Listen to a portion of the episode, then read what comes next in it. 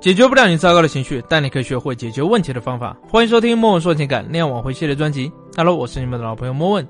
如果说啊，你已经开始正确的挽回你的前任了，那你应该有所感触，那就是断联提升。像这些问题啊，都是大同小异的。你可以跟着我的音频琢磨到一些方法，自己去操作。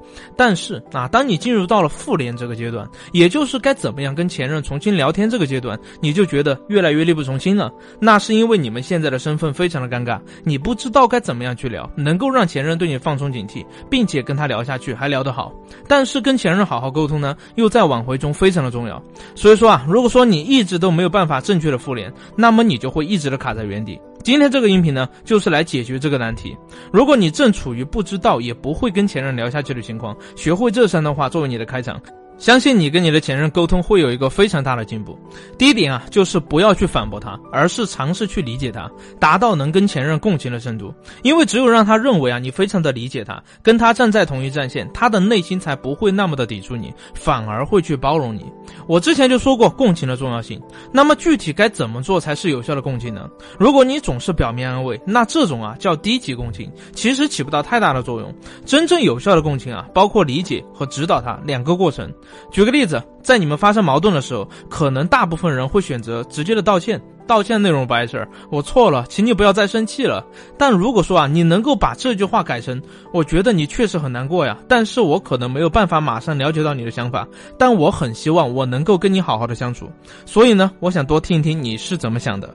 你可以跟我说一下你的想法，最后啊再加上你自己的一些感触，并且反问对方，你觉得呢？这样做啊就是真正的有效共情，能够让对方觉得很舒服。第二点，要帮助对方及时释放对方的负面情绪。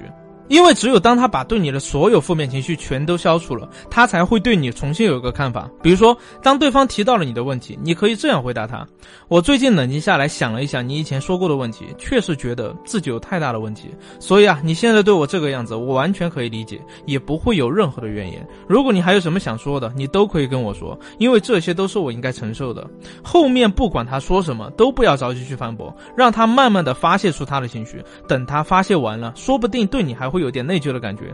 最后一点啊，也是最重要的一点，当对方已经把自己的负面情绪发泄完了，你就可以开始传递出自己积极的情绪，让对方看到你现在真正的变化。比如说，以前他觉得你这个人很冲动、很不理智，你就可以这样说：经过这么多天啊，我也想通了很多事儿，所以我现在可以心平气和的跟你聊天了，并不是想让你答应我什么，而是想告诉你，我已经理解你了，我也接受了分手的事实，而且我觉得我们都可以有更好的进步。虽然我不可能马上变好，但是我想我以后会越来越好的。我也希望你以后一切都好。你发这段话给他之后啊，我相信对方肯定会有一段很大的感触，可能不会马上秒回你，但是这些都无所谓了，因为你已经向对方正确的传达出你的改变。只有他接收到了，他才会觉得之后跟你联系是一件非常轻松的事儿。你的复联呢，也可以顺利的进行下去了，明白了吗？今天的内容就到这里了。如果你遇到类似的问题，自己还是不知道如何解决的话，可以关注我们的微信公众号，大写的字母 C D 加清新心理，即可获得一次资深情感老师的免费咨询。我是莫问，我们下期见。